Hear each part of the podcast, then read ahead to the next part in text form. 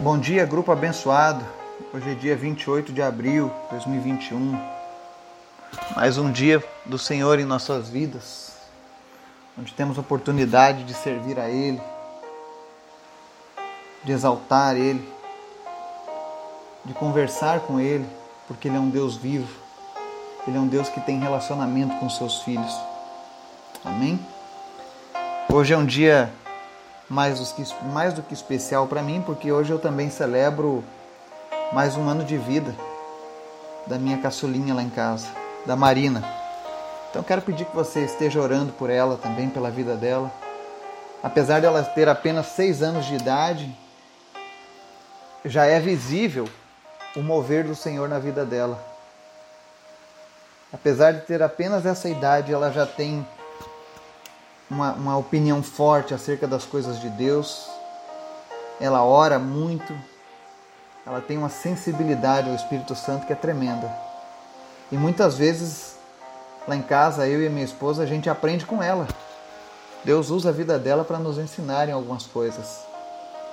E isso é motivo de alegria, a gente ver os nossos filhos crescendo nos caminhos do Senhor e já desde novinhos sendo usados por Deus. Ela é muito usada para orar por pessoas, por vidas. Você não precisa dizer para ela onde tem um problema, simplesmente Deus usa ela para orar pela tua vida. Então, é uma alegria dupla nas nossas vidas. Primeiro, a alegria de termos filhos, e segundo, a alegria de ver que os nossos filhos estão sendo criados nos caminhos do Senhor. Então, Esteja orando hoje pela vida da Marina, para que Deus continue usando ela, abençoando ela, que a sua adolescência, a sua juventude, a sua fase adulta seja sempre nos caminhos do Senhor, que não se desvie nem para a esquerda nem para a direita, mas que ela seja alguém que venha dar um testemunho de que a vida inteira ela foi criada nos caminhos do Senhor. Amém? Conto com as suas orações. E quero pedir também para você que esteja orando constantemente pelos nomes das pessoas que nós temos apresentado. Vamos orar para que Deus venha curar cada uma dessas pessoas. Afinal, Ele pode todas as coisas. Amém? Coloque a sua fé em ação. Vamos orar? Senhor, muito obrigado por este dia. Muito obrigado, Deus, porque Tu és bom, Tu és maravilhoso. O Senhor é justo. A tua misericórdia se renovou sobre nós hoje. E por isso nós estamos alegres. Obrigado, Jesus. Obrigado pelo teu sacrifício que nos aproxima do Pai, que nos redime dos nossos pecados, que apaga as nossas transgressões, que muda e transforma o nosso caráter a cada dia. Obrigado, Jesus. Obrigado por tudo, Pai. Obrigado por essas pessoas que fazem parte deste grupo. Por cada pessoa que está crescendo no Senhor, que está te buscando. Eu quero te agradecer por cada uma dessas vidas, por cada pessoa que ouve, Deus, os nossos estudos, seja no Brasil ou fora dele. Eu te agradeço, Pai. Tudo isso é para honra e glória do teu nome. Tudo isso, Deus, é para o crescimento do teu reino aqui nessa terra. Para que mais pessoas se acheguem a ti. Para que mais pessoas vivam contigo. Esse é o nosso objetivo, esse é o nosso propósito. E nós te louvamos, Pai. Nós queremos te pedir, Espírito Santo de Deus, vem sobre nós agora e nos enche da tua presença. Nos enche da tua paz, da tua tranquilidade, do teu amor nos faça transbordar de Ti nessa manhã. Porque nós precisamos de Ti, Senhor, nós precisamos te sentir a cada dia, a cada momento, porque sem Ti nós não somos nada, Pai. Em nome de Jesus, visita agora aqueles que estão enfermos e vai trazendo cura. Não importa, Deus, a doença, a enfermidade que está cometendo essa pessoa, Tu és o Deus que cura. Eu te apresento alguns nomes nessa manhã, Pai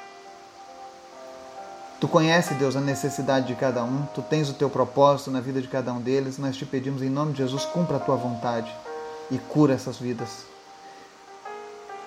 Visita agora o Severino, o Miguel, a Martizete, a Cícera, a Ângela, o Justino, a Rosângela. E cura eles, ó Deus. Liberta da opressão. Cancela, Deus, todo diagnóstico negativo que foi lançado contra essas vidas. Toda obra das trevas que foi mandada para tentar destruir essas pessoas em nome de Jesus, nós cancelamos e repreendemos agora no nome de Jesus. Eu te peço, Deus, restaura a vista daqueles que perderam a visão, a Martizete, a Ângela. Senhor Jesus, dá vista novamente para eles. Restaura essa visão agora. Tudo aquilo que causou a perda de visão dessas pessoas, em nome de Jesus, nós repreendemos agora e declaramos a tua cura, Pai. Em nome de Jesus. Aqueles que estão lutando contra o Covid, ou contra sintomas da Covid, sequelas da Covid, em nome de Jesus, sejam curados nessa manhã. Senhor, eu te apresento as pessoas que lutam contra o câncer, que estão nos ouvindo agora e os nomes que foram apresentados. Tu podes, meu Deus, transformar essas vidas. Tu podes fazer esse câncer desaparecer, Pai. E nós oramos para que isso seja feito em nome de Jesus. Visita agora o Renan, o José Cláudio, o Alexandre, a Ana Paula, a Sandra, a Tiffany, Maria Madalena, Valdomiro Gonçalves, a Ana Maria Gonçalves, que o Senhor está visitando agora, e traz a cura, Pai. Traz a cura nessas vidas agora, em nome de Jesus. Todo câncer desapareça, tumores sequem, caroços sumam em nome de Jesus. Não importa o grau desse câncer, em nome de Jesus. Nós ordenamos que esse espírito de câncer deixe agora essa vida em nome de Jesus seja curado, seja curada. Visita também a, vi a vida da Miriam, da Marli. Visita, meu Deus, as crianças do orfanato lá do Togo. Abençoa eles a cada dia, suprindo eles em todas as suas necessidades. Continua, Deus, a tua obra na vida do seu Lauro, na vida do Gabriel, na recuperação dele, na vida do Laurindo. Senhor, restaura ele por completo toda a sequela do AVC, do traumatismo, da hidrocefalia, em nome de Jesus, sejam sarados agora. Senhor, nós precisamos de Ti. O nosso país, a nossa nação precisa de Ti. Tem misericórdia do Brasil. Nos ajuda, Pai, neste momento. Manifesta, Deus, a Tua glória através do Teu povo que está espalhado por toda a nossa nação.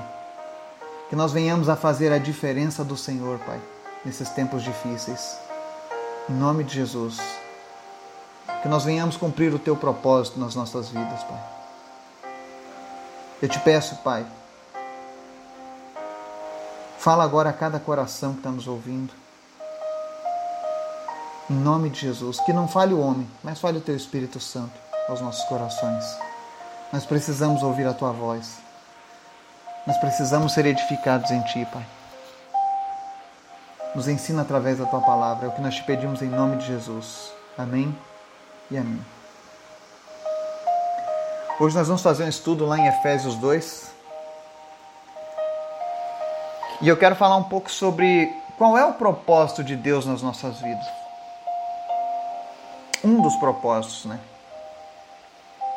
E desse propósito, todas as outras coisas são ajustadas.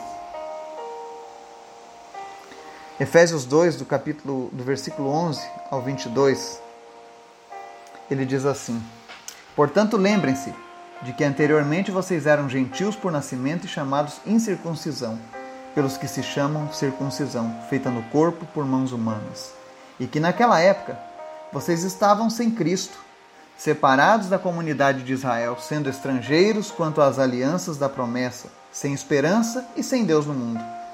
Mas agora em Cristo Jesus, vocês que antes estavam longe, foram aproximados mediante o sangue de Cristo. Pois Ele é a nossa paz, o qual de ambos fez um e destruiu a barreira, o muro de inimizade, anulando em seu corpo a lei dos mandamentos expressa em ordenanças. O objetivo dele era criar em si mesmo dos dois um novo homem, fazendo a paz, e reconciliar com Deus os dois em um corpo, por meio da cruz pela qual ele destruiu a inimizade. Ele veio e anunciou a paz a vocês que estavam longe e paz que estavam, aos que estavam perto. Pois por meio dele, tanto nós como vocês temos acesso ao Pai por um só Espírito. Portanto, vocês já não são estrangeiros nem forasteiros, mas concidadãos dos santos e membros da família de Deus, edificados sobre o fundamento dos apóstolos e dos profetas, tendo Jesus Cristo como pedra angular, na qual todo o edifício é ajustado e cresce para tornar-se um santuário santo no Senhor. Nele vocês também estão sendo edificados juntos para se tornarem morada de Deus por seu Espírito. Amém? Nessa palavra, o apóstolo Paulo dá um grande ensinamento sobre um dos propósitos do povo de Deus, da igreja de Jesus aqui na terra. E ele começa falando que no passado, nós, os gentios, ele estava dirigindo essa palavra ao povo de Éfeso, né? Que no caso representa nós, os gentios. Quem são os gentios, né? Para você entender melhor. Os judeus chamam de gentios todos aqueles que não nasceram judeus que não fazem parte de Israel. São chamados de gentios. Os judeus também nos chamavam de incircuncisos. Né? Eles faziam a circuncisão, era, era a marca da aliança deles com Deus no Antigo Testamento.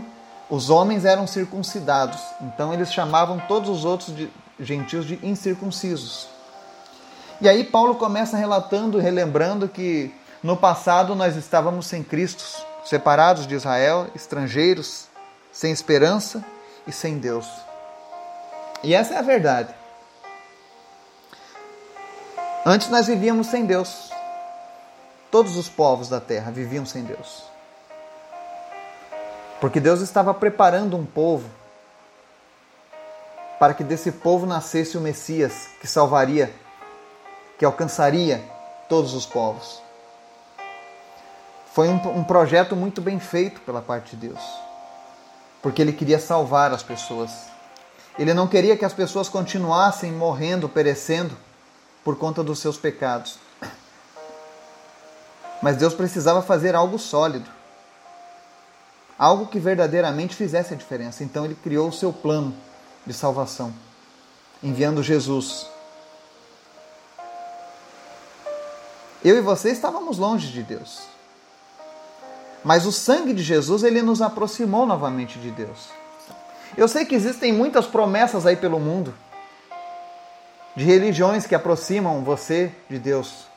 Mas a Bíblia deixa claro que a única coisa que nos aproxima de Deus é o sangue de Jesus. É o sacrifício de Jesus. E são palavras do próprio Paulo, inspirado por Jesus, pelo Espírito Santo. E ele diz aqui mas agora em Cristo Jesus, vocês que antes estavam longe foram aproximados mediante o sangue de Cristo. Então é o sangue de Cristo que nos aproxima de Deus. E o que é interessante é que quando Jesus veio, como ele tinha a lei dos, das ordenanças para o povo judeu, e agora ele estava lançando a, a, o período da graça sobre as nossas vidas, a primeira coisa que Jesus fez foi tirar essa inimizade. Sabe, aquela história dos judeus nos considerarem gentios, impuros, incircuncisos, Jesus mudou isso. Porque ele alcançou tanto os judeus quanto os gentios quando ele, quando ele veio. Inclusive, ele ensinou a Pedro e a Paulo que não existia mais diferença. E que quando nós recebêssemos a Cristo, nós seríamos apenas um povo, sem divisões. Mas ainda assim, nós insistimos em fazer divisões.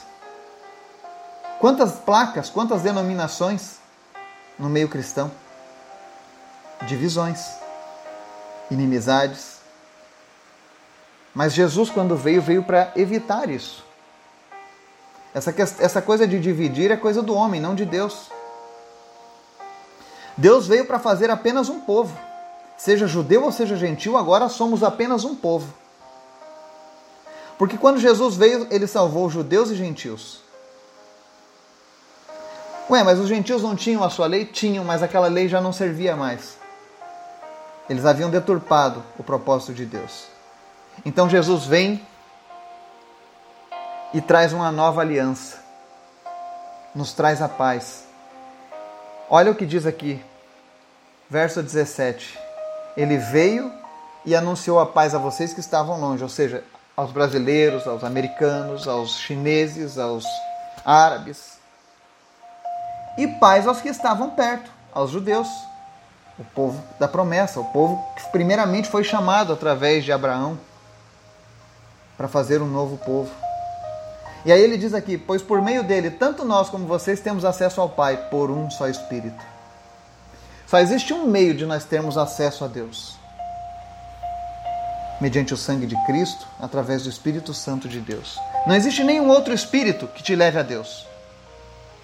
Não existe espíritos iluminados, espíritos de luz que te levem a Deus. Apenas o Espírito Santo, que é Deus.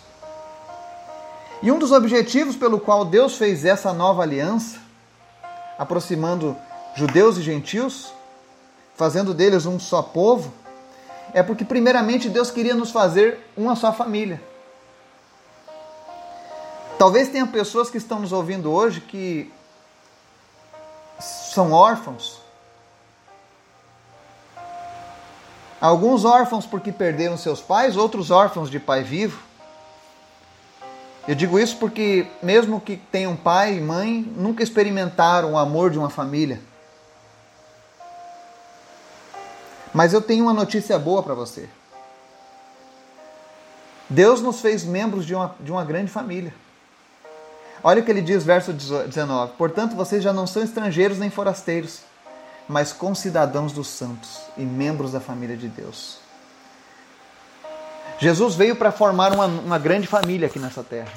Eu e você fazemos parte de uma grande família. Então por que divisões? Por que complicar aquilo que Deus está simplificando? Então, se você deseja experimentar o que é o amor de uma família, venha para a família de Deus. Lembrando que a família de Deus não são placas, mas então, tá, eu estou dizendo que todo mundo é família de Deus? Não, eu estou dizendo que a família de Deus é aquela que foi salva por Jesus, que foi aproximada de Deus pelo Espírito Santo. Agora, como que a gente faz para saber qual é a verdadeira família de Deus aqui nessa terra? E o versículo 20, Paulo nos ensina e nos dá essa resposta. Ele diz: Olha, Todos aqueles que forem edificados sobre o fundamento dos apóstolos e dos profetas, tendo Jesus como pedra angular. Qual é o fundamento dos apóstolos? O Novo Testamento. E qual é o fundamento dos profetas? O Antigo Testamento.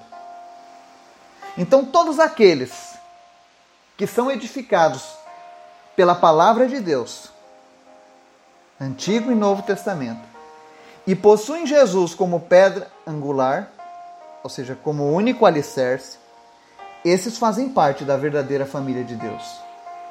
Esses são concidadãos dos santos.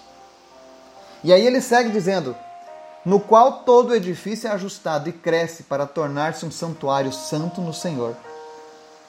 Neles vocês também estão sendo edificados juntos para se tornarem morada de Deus por seu Espírito.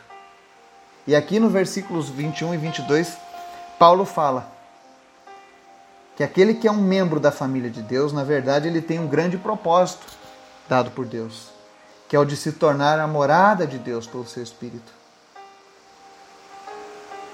Deus está nos dando essa essa dádiva de sermos a habitação dele. É isso que Deus faz. É por isso que Deus exige de nós um relacionamento limpo, saudável baseado na palavra dele. Porque o maior desejo de Deus é habitar em mim e você. Deus não quer apenas nos conhecer, falar conosco, mas ele, ele quer habitar em mim e você.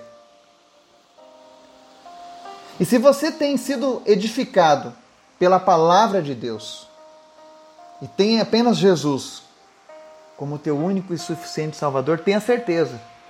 Todos os dias você está sendo ajustado. Você já notou que tem dias que a palavra de Deus ela fala conosco aqui? E eu vou falar do grupo, que é a nossa realidade. Tem dias que ela fala comigo e ela é dura. Ela mostra a sujeira que eu tenho na minha vida. Ela mostra a minha dificuldade. E aí na hora eu fico pensando, meu Deus, que palavra dura. E depois, quando eu permito que aquela palavra penetre no meu coração e na minha mente e eu a pratico, eu vou vendo que eu vou melhorando. E aí eu entendo o que Paulo está dizendo aqui quando o edifício é ajustado e cresce para tornar-se um santuário santo. Deus quer que sejamos santos. Santo não é aquela pessoa que morreu. Santos são as pessoas que se santificam a cada dia. É por isso que ele diz: olha, nós somos concidadãos dos santos, ou seja, nós somos santos também. Só que nós somos um santo que a cada dia nós precisamos de um ajuste para crescer, para nos limpar. É por isso que tem dias que a palavra de Deus ela vem como um bálsamo e ela cura as nossas feridas. Outros dias ela vem e nos mostra as nossas sujeiras, as nossas dificuldades. É por isso que a palavra de Deus é viva e eficaz. É por isso que ela transforma as nossas vidas. É isso que diferencia Deus de verdade das religiões. Pessoas em religiões podem permanecer a vida inteira no mesmo pecado, nos mesmos problemas. Mas pessoas que se tornam família de Deus, todos os dias elas são confrontadas, desafiadas. Não porque Deus quer ficar jogando na cara os nossos erros, os nossos podres, as nossas sujeiras, não. É porque Deus está preocupado com a nossa limpeza, Ele quer habitar o quanto antes em nossas vidas. Imagine se Deus abençoando a distância já é bom, imagina Deus morando dentro de nós, habitando em nós. É por isso que tem aquela passagem que diz que nenhuma arma forjada contra nós prosperará. Outra passagem diz que o maligno não nos toca. Mas tudo isso só tem efeito se verdadeiramente Deus habitar em nós. Se você tem permitido que a palavra de Deus fale ao teu coração, tem atendido a palavra de Deus, tenha certeza, você tem se tornado uma morada de Deus. E uma das vantagens de ser morada de Deus é que o mal não toca em você. Quer se proteger do mal, de verdade, de qualquer mal, se transforme numa morada de Deus. Esse é o objetivo. Esse é o propósito seu aqui nessa terra. Ser uma, um tabernáculo vivo de Deus. Ser uma, uma casa onde Deus habita. E por que, que Deus quer isso? Porque no passado os judeus tinham feito um templo para adorarem a Deus. Mas todas as vezes que alguém queria de fato falar com Deus, tinha que ir lá no templo. E Deus falou: Eu não habitarei mais num templo feito por mãos de homens. Porque aquele templo não se move. Aquele templo não vai aonde as pessoas precisam de mim. Mas eu e você podemos ir. Quando você vai no meio da sua família, que está passando por uma luta, por uma tribulação, por um problema, eu queria que você tivesse isso em mente. Você é templo de Deus. Você é morada do Altíssimo. O Espírito Santo de Deus está em você. E isso faz de você um agente de milagres de Deus. Você é um agente do reino de Deus, um embaixador do reino de Deus. Como é que funciona uma embaixada, né? Quando eu entro na embaixada americana, mesmo ela estando no Brasil, a partir do momento que eu adentro os portões, aquele lugar passa a ser agora território estrangeiro, território dos Estados Unidos. E aí eu estou debaixo das regras deles, da tutela deles. Trazendo isso para a vida com Deus. Nós somos a embaixada de Deus aqui na terra, a igreja do Deus vivo. Isso não é um templo, o templo é o local onde nós nos reunimos para congregar uns com os outros. Mas o verdadeiro, verdadeiro templo de Deus somos eu e você. E onde nós estivermos, vai ser um lugar abençoado. Porque a presença de Deus está em mim e você. É por isso que a palavra de Deus ela é tão severa algumas vezes conosco. Porque essa edificação é santa. Eu vejo pessoas que reverenciam a igreja quando passam pela frente, fazem sinal da cruz, se ajoelham e tal. Aí eu pergunto por que isso? Ah, porque tem que reverenciar a casa de Deus. Nós somos a casa de Deus. Foi isso que Jesus ensinou. Ele é um Deus que habita em vasos de barro. Então, todas as vezes que você estiver com alguém e essa pessoa estiver com um problema, traga à tua memória isso. Você é morada do Deus Altíssimo. Você não precisa levar ela para uma igreja, você é a igreja do Senhor ali. Abençoe aquela vida, ore por ela. Semeie a palavra de Deus em seu coração. Transforme aquela vida pelo poder da palavra de Deus. Lembre-se que ainda existem muitos que estão ainda distantes de Deus. Mas Jesus quebrou essa barreira. A partir do momento que o Espírito Santo veio habitar em nós, em mim e você. Então seja morada de Deus. Persevere em buscar a Deus. Aceite a correção de Deus. É para o nosso bem. E entenda que para ser família de Deus você precisa ser edificado somente pela palavra de Deus e por Jesus. Você não precisa de mais nada. Não precisa de adicionais. Não precisa de intermediários, de intercessores. Apenas Jesus e Sua palavra são suficientes para transformar as nossas vidas em um templo do Deus vivo, um tabernáculo móvel. Esse é o propósito de Deus para mim e para você, fazer de nós templos do Deus vivo. Você quer ver o melhor lugar onde Deus gosta de habitar? Olhe diante do espelho. É esse lugar que Deus quer habitar, no meu e no seu coração, nas nossas vidas. Amém? Que você possa ser um, um templo do Deus vivo onde quer que você esteja. Que você esteja cada dia crescendo na presença do Senhor. Que o Senhor venha te fortalecer nas suas fraquezas. Mas que você venha romper os limites que te aprisionam no pecado a cada dia.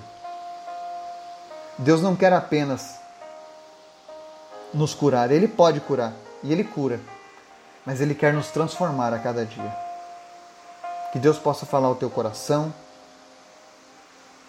que você possa compreender a tua identidade em Cristo e com isso ser fortalecido. E com isso se agigantar diante dos teus problemas, porque o Deus Todo-Poderoso está em ti. E se Jesus ainda não está em você, se você ainda não se entregou para Jesus,